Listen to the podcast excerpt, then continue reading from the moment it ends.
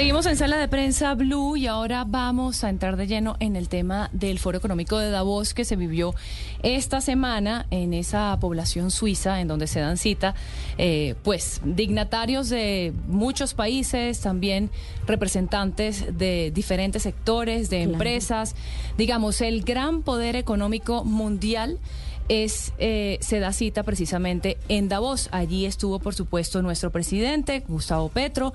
Eh, también eh, vimos otro que generó muchísima expectativa, fue el presidente de Argentina, Javier, Javier Milei, porque, por supuesto, como sabemos, la política y la economía va de la mano. Entonces, allí podemos ver en qué tienen su mente puestas las grandes empresas, las grandes industrias, pero también cuál es el, digamos, el derrotero político que va de la mano con esas políticas eh, económicas de los países. Y Allá, en Davos, está Ricardo Ávila, quien es el enviado especial del periódico El Tiempo. Lo hemos leído durante toda esta semana, sus muy interesantes análisis. Crónicas muy chéveres sobre la experiencia de vivir el, el foro económico. Exacto, y sobre los grandes temas que están allá sobre la mesa. Ricardo, gracias por, por acompañarnos en Sala de Prensa Blue y por darnos un espacio de su tiempo hoy domingo. No, al contrario, gracias a ustedes por tenerme en cuenta. Bueno, Ricardo, eh, veíamos que usted ponía de manifiesto que el tema de la inteligencia artificial sin duda fue uno de los platos fuertes del Foro Económico de Davos y eso sin duda es una transformación económica y social que es inexorable, es imparable. Todos vamos para allá de alguna u otra manera. Eh, ¿Qué deberíamos estar haciendo en Colombia para no quedarnos atrás? ¿Y qué tanto realmente puede impactar la economía, la, la inteligencia artificial, las economías? Pues les voy a dar un dato que me impresionó. Más gente en el mundo utiliza eh, herramientas de inteligencia eh, artificial que la gente que tiene un inodoro que está conectado a la red de alcantarillado. ¿Cómo, ¿Cómo así? De ese nivel. O sea, más gente está conectada, por ejemplo, a herramientas como ChatGPT que gente que tiene acceso a un inodoro. pero los, inodoros existen hace cuánto. pero sí, desglósenos el datico. Evidentemente, pero además, o sea, digamos, el próximo año llegamos a 18 mil millones de celulares en el mundo. Pues somos mal contados 8 mil millones de seres humanos.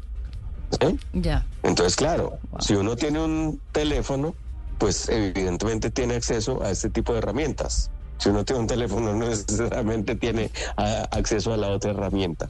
Entonces, pero ese, eso es simplemente un ejemplo para mostrar ¿sí? las cosas que están pasando y la importancia que nosotros debemos darle a ese futuro. A veces cuando yo veo que, que en Colombia nos miramos tanto al ombligo y que se nos olvida lo que sucede más allá de nuestras fronteras, esta lección de Davos de decir, párenle bolas a la inteligencia artificial y vuélvala una oportunidad y no un riesgo, es absolutamente fundamental. Nosotros tenemos un, centro de la revolución, de la cuarta revolución industrial en Medellín, que por cierto depende del foro económico.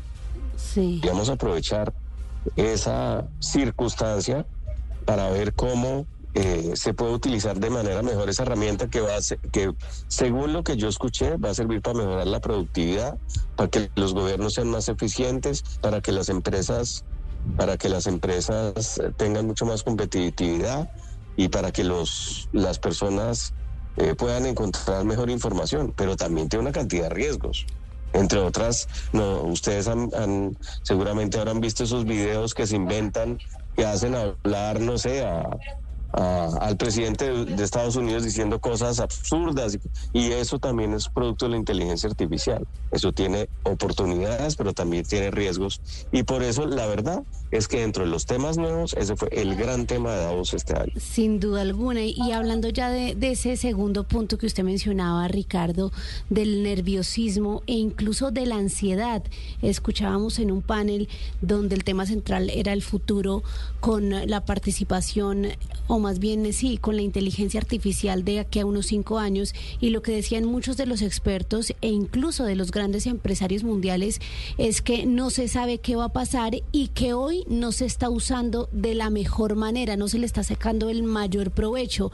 La conclusión que usted tiene después de escuchar todas estas, eh, eh, estas retroalimentaciones sobre la inteligencia artificial es más como que nos encaminamos a, hacia un sendero positivo o más bien nubladito con este tema de la inteligencia artificial. No, yo creo que en general, como todas las invenciones, tiene su lado bueno y su lado malo. Recordemos el cuento de, de la dinamita, ¿sí? La dinamita en teoría, cuando la inventó Alfred Nobel, el, finalmente acabaría fundando la Fundación Nobel, que pues entrega los premios del mismo nombre, pues era un, un explosivo que servía para acelerar la velocidad de las construcciones, ¿sí? Eh, pero también acabó teniendo un tema, un, uso militar. Entonces, en, en, este, en este caso, las invenciones tienen, son como las dos caras de la moneda. Y claramente, la gran discusión también detrás de este tema en Davos tuvo que ver con cuál debe ser la regulación. ¿sí? Y Estados Unidos y la Unión Europea están ya en el asunto, porque parte de la inteligencia artificial como la conocemos ahora, eh, que es que construye con base en la información que hay disponible y los datos que hay disponibles ya en el ciberespacio, que construye con eso una información de mejor calidad. Eh, pero parte del tema es que utiliza datos que probablemente tienen derechos de autor de otras personas. No es claro cuáles son las fuentes y qué tanto se saca de cosas que uno ha, ha podido producir para generar otros contenidos. Todos son esos detalles en los cuales los países tienen que pellizcarse y mirar cuáles van a ser las reglas de juego de estas herramientas. Colombia debería estar en el tema. Sí. y claro, eh, Gustavo Petro eh, se encontró en Davos con, por ejemplo, con Bill Gates y según un comunicado de presidencia habló del tema con él. A mí me parece muy importante que ojalá este viaje presidencial haya servido para darse cuenta de que hay que prestarle atención a este asunto y que no nos quedemos solamente en el anuncio, sino que efectivamente haya mentes brillantes alejadas del tema político y la polarización que le presten eh, atención a esta que supuestamente es la gran innovación de esta década, la que nos en teoría nos va a disparar como humanidad. Hay tantas promesas que uno se queda con la boca abierta. Ricardo, le voy a cambiar un poco de tema. Eh, ¿cómo, ve la fortaleza o cómo se vio en Davos el, tema del dólar como moneda, como moneda de, de, reserva global? ¿Está en peligro teniendo en cuenta pues el tamaño de la deuda de Estados Unidos, la presencia de otros actores importantes como los BRICS que están buscando hacer negocios en sus propias monedas y, y de otro lado trayéndolo a Colombia, que tanto depende el peso colombiano de la fortaleza del dólar? No, son varias cosas. En primer lugar, eh, o sea, la ventaja que tiene el dólar es que hoy en día no tiene una competencia real. Pero sin duda alguna, el, la economía de Estados Unidos se ha manejado de manera más o menos irresponsable. O sea, la deuda en Estados Unidos equivale a 1.3 veces el tamaño anual de la economía de Estados Unidos. En el caso de Colombia, es algo más de la mitad, un poco menos de dos terceras partes. Entonces, claramente eh, allá se les, ha, se, les, se les ha salido un poco de control. Y, y, en el panel, en uno de los paneles de cierre en, en, el Foro Económico Mundial, pues hay un personaje muy famoso que se llama Arthur Rubinstein y que decía que con ese tipo de responsabilidades, en su momento en que el gran patrón monetario del mundo era la libra esterlina, que cuando a Gran Bretaña se le fue la mano en el endeudamiento, un día descubrió que perdía el que era el patrón monetario del mundo y se lo llevó el dólar. La ventaja por ahora es que Estados Unidos pues no tiene competencia todavía, pero eso puede cambiar. Y con respecto al tema de Colombia, digamos que obviamente eh, pues nuestra moneda pues depende o está eh, pues tiene relación claramente con otras divisas, no solo con el dólar, sino también, por ejemplo, con el euro. Y lo que va a pasar ahí es, la gran duda es si las tasas de interés en Estados Unidos van a comenzar a disminuir. ¿Y eso que se en la medida ¿Y dijeron algo al respecto de eso? O sea, la sabemos... perspectiva es que comiencen a disminuir este año, sí. Ok. A pesar de que la inflación no ha disminuido como se espera. No del todo, pero, pero sí, se ha comportado mejor de lo que se pensaba hace un año. se ha hablado del famoso aterrizaje suave. Hace un año en Davos, pues yo llevo varios años, 10 llevo yendo allá a aguantar frío y a escuchar buenas conferencias. Pero a usted le gusta, a usted eh, le, encanta. Me encanta, la verdad, me encanta, sí. Eh, pero hace un año el ambiente, o sea, el, ambiente en materia económica era muy pesimista por, porque se pensaba que íbamos a tener una recesión global, eso no pasó. Esta vez el ambiente era muy pesimista, fue muy pesimista, no por la economía, sino por la geopolítica. Por las guerras. La percepción de que Sí, exactamente, la percepción de que el riesgo de seguridad en el planeta está disparado. Sí, yo quiero tocarle la pregunta inevitable, Ricardo, empezando porque el tiempo es implacable y, ya casi se nos acaba este espacio este domingo, y es por cómo quedó el gobierno Petro en este foro económico mundial. Vimos, por supuesto, lo que nunca falta, las polémicas, pero más allá de eso, el presidente nuevamente se sentó y puso los que para él son los planteamientos económicos necesarios, no solo para la economía local, regional, sino global. ¿Cómo quedó el, gobierno Petro y Colombia en, estas, en, esta, mm, en esta sesión, en puntualmente esta edición del Foro Económico Mundial?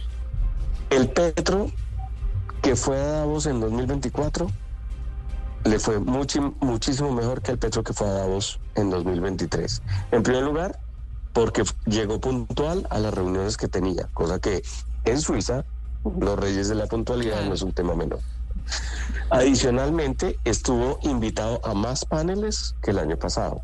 ¿Por qué estuvo invitado a más paneles? Porque resulta que de América Latina iban a ir dos presidentes adicionales, el presidente de Ecuador y la presidenta de Perú, tuvieron que cancelar a última hora. Es cierto, fue Javier Milei, pero Javier Milei solo fue y dio su discurso, no participó en panel alguno. Entonces, de alguna manera, el escenario le quedó al presidente colombiano solo para él.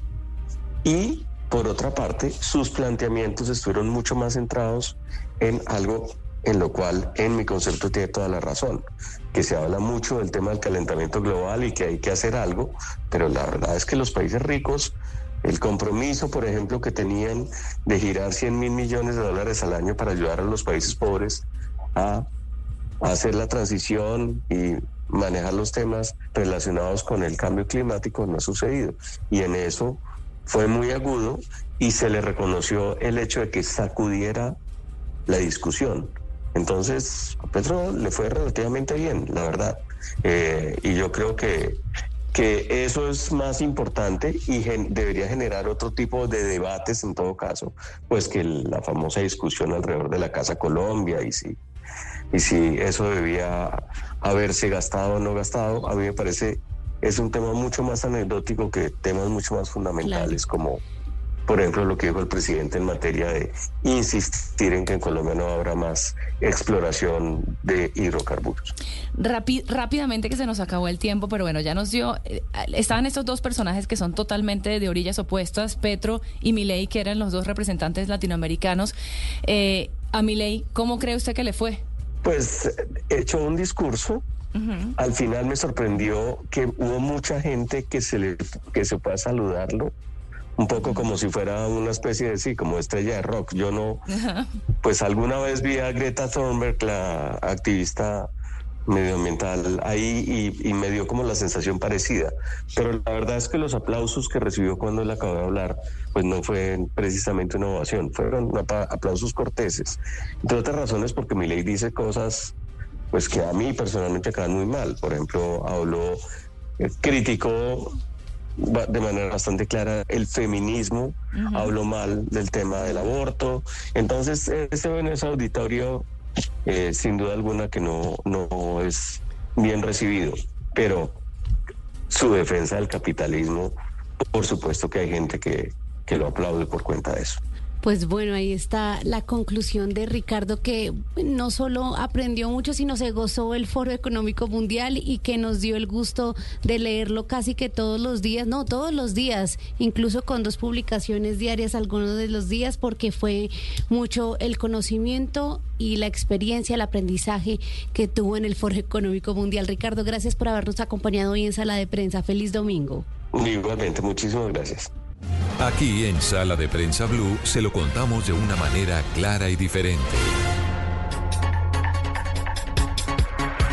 Bueno, Andreina, ya escuchamos cómo han vivido eh, o cómo vivieron más bien esta semana de foro económico en Davos quienes asistieron, esa percepción sobre eh, no solo los panelistas, los gobiernos y sus compromisos, sino también la impresión que dejó Colombia en este importante escenario en el que se reúnen varios países. Pero vamos a seguir hablando de, los, de lo sucedido en Davos porque hubo también buenas noticias para Colombia ya tan lejos, no solo por cuenta de esta polémica de la Casa Colombia, sino literalmente buenas noticias resaltando talento, resaltando esfuerzos colombianos. Compromiso social sobre todo y lo mejor, y eso también lo aplaudo mucho, y es que es la cara de una mujer colombiana, la que está representando una iniciativa que, bueno, ya no es una iniciativa, es una realidad, es un proyecto que tiene 17 años, es la Fundación Mi Sangre. Ella es Catalina Koch, eh, quien fue destacada como innovadora social de 2024 por el Foro Mundial y por la Fundación Schwab. Catalina, tenemos el gusto de tenerla con nosotros hoy en Sala de Prensa Blue. Eh, queremos agradecerle por su tiempo. Entiendo que todavía se encuentra en Davos. Sí, así es, pero les doy los buenos días a ustedes, Andreina y María Camila. Muchas gracias por invitarme. Bueno, Catalina es socióloga, politóloga y máster del London, London School of Economics de Inglaterra y ha trabajado, como decíamos, por 17 años en esta fundación que se llama Mi Sangre, que eh, ella es la cofundadora junto a nuestro amado, querido Juanes. Eh, entonces creo que hacen una dupla muy poderosa, un trabajo muy lindo que han hecho durante todo este tiempo. Cuéntenos, Catalina, un poco de exactamente la Fundación Mi Sangre, en cuántos eh, departamentos, en cuántos municipios de Colombia está y cuál es el trabajo principal que ha sido destacado en el foro. Bueno, nosotros trabajamos tejiendo liderazgos extraordinarios para reconstruir la confianza y contribuir a la construcción de una cultura de paz. Hemos estado en 275 municipios, en 29 departamentos impactando a cerca de dos millones de personas, con ejemplos muy tangibles donde personas como Kelly, por mencionar un ejemplo como para entender de manera más tangible lo que hacemos después de un proceso de formación en liderazgo, habilidades socioemocionales, aprender cómo estructuran eh, proyectos sociales. Kelly, que una vez perteneció a grupos armados, creó una iniciativa cultural para prevenir los riesgos de las mujeres en las calles y el impacto no se detiene eh, en esas iniciativas que crean a raíz de nuestros programas, sino que años más tarde se ven los frutos. Yelita fue elegida recientemente como alcaldesa en Colombia. Y así muchos, muchos ejemplos, otros de colaborativa. En de María trabajamos con actores muy diversos,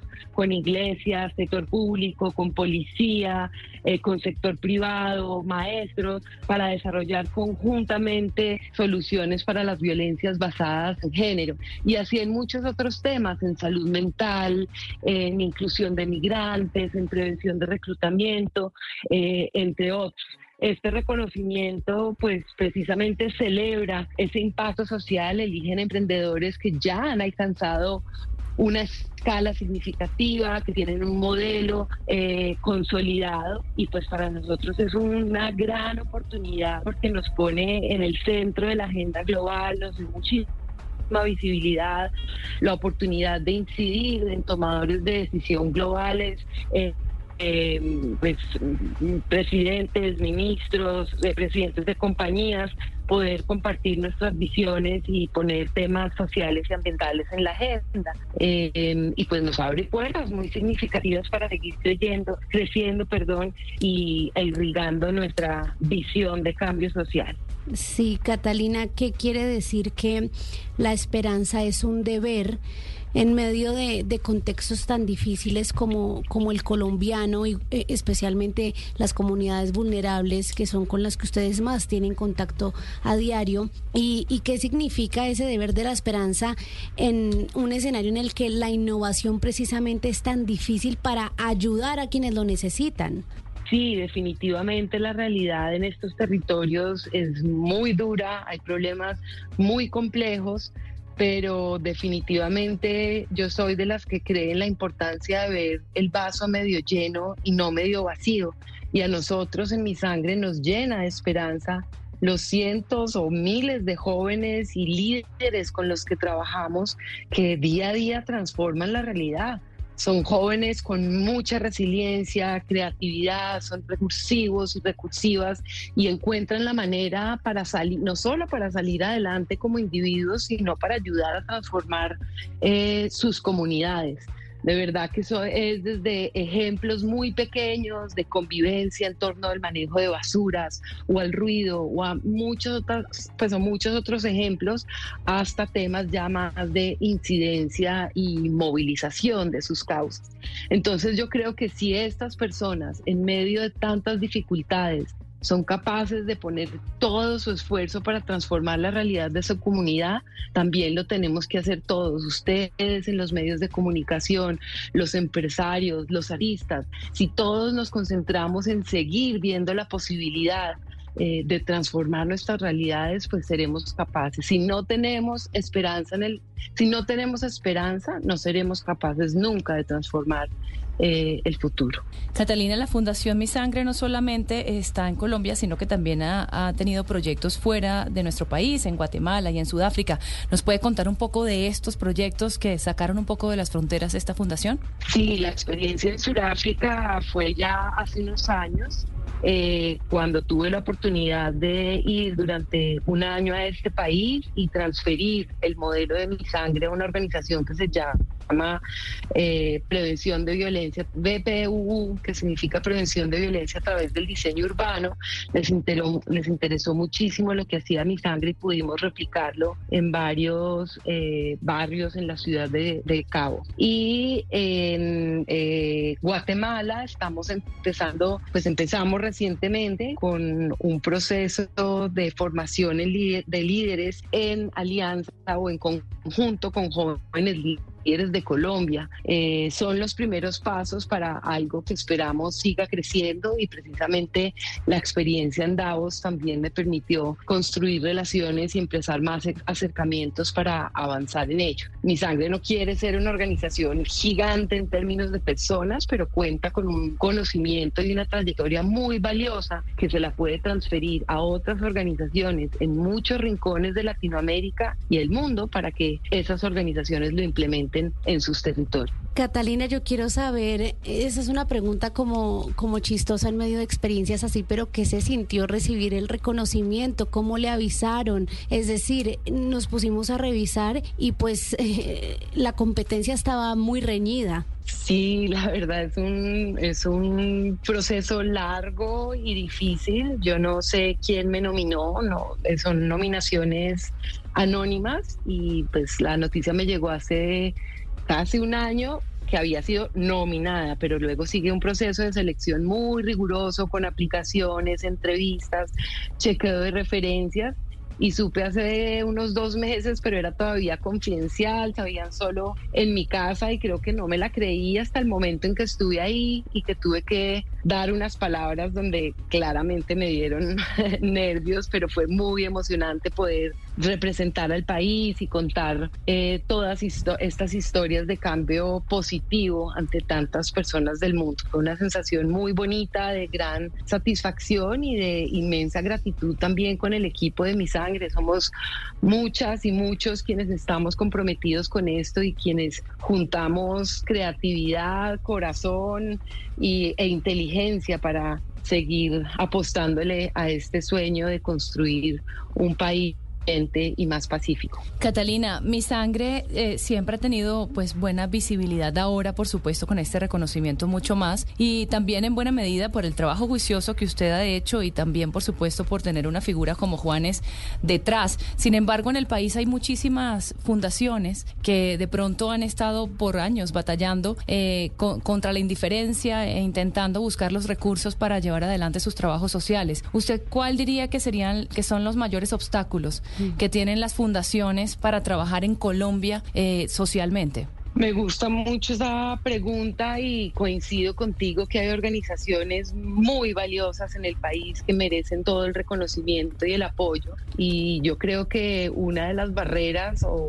miremoslo en términos de potenciales, lograr mayores colaboraciones con el sector privado Eh, yo veo que muchas empresas crean sus propias fundaciones y desaprovechan una oportunidad única de poder invertir a través de organizaciones sociales que tienen años de experiencia, rigor, conocimiento y podrían canalizar sus recursos a través de ellos. Eh, colaboraciones más estratégicas y de más largo aliento. Muchas veces las donaciones son de corta duración, recursos muy pequeños, entonces las fundaciones trabajamos, eh, por decirlo coloquialmente, con 15, 20 jefes al, tiempo, al mismo tiempo porque tenemos 20 proyectos con distintos eh, donantes y eso hace que el trabajo pues pierda eficiencia. Creo que si se hacen apuestas a más largo plazo, también basado en la confianza por la reputación y la credibilidad que tienen las organizaciones, el cambio podría ser más profundo. Y lo mismo con el sector público, creo que hay que buscar muchas más alianzas. Las organizaciones sociales existen para llenar el vacío que no logra, pues, o, los vacíos que dejan eh, los gobiernos que no pueden resolver esos problemas y existen también para innovar porque podemos experimentar a pequeña escala y ser ágiles y flexibles y por eso esas soluciones se deberían escalar y poner al servicio de un sistema más amplio. Catalina Koch, un insight muy importante, un conocimiento muy importante este que, no, que nos da y una recomendación realmente, un llamado de atención también a las empresas del país para que eh, se pongan la camiseta y que puedan eh, trabajar en sinergia con estas organizaciones. Muchísimas gracias por acompañarnos en Sala de Prensa Blue y de nuevo felicitaciones, por llevar el nombre de Colombia en alto con una iniciativa tan linda como la que ustedes eh, protagonizan. Muchísimas gracias por compartir estas noticias positivas. Feliz día. Estás escuchando Sala de Prensa Blue.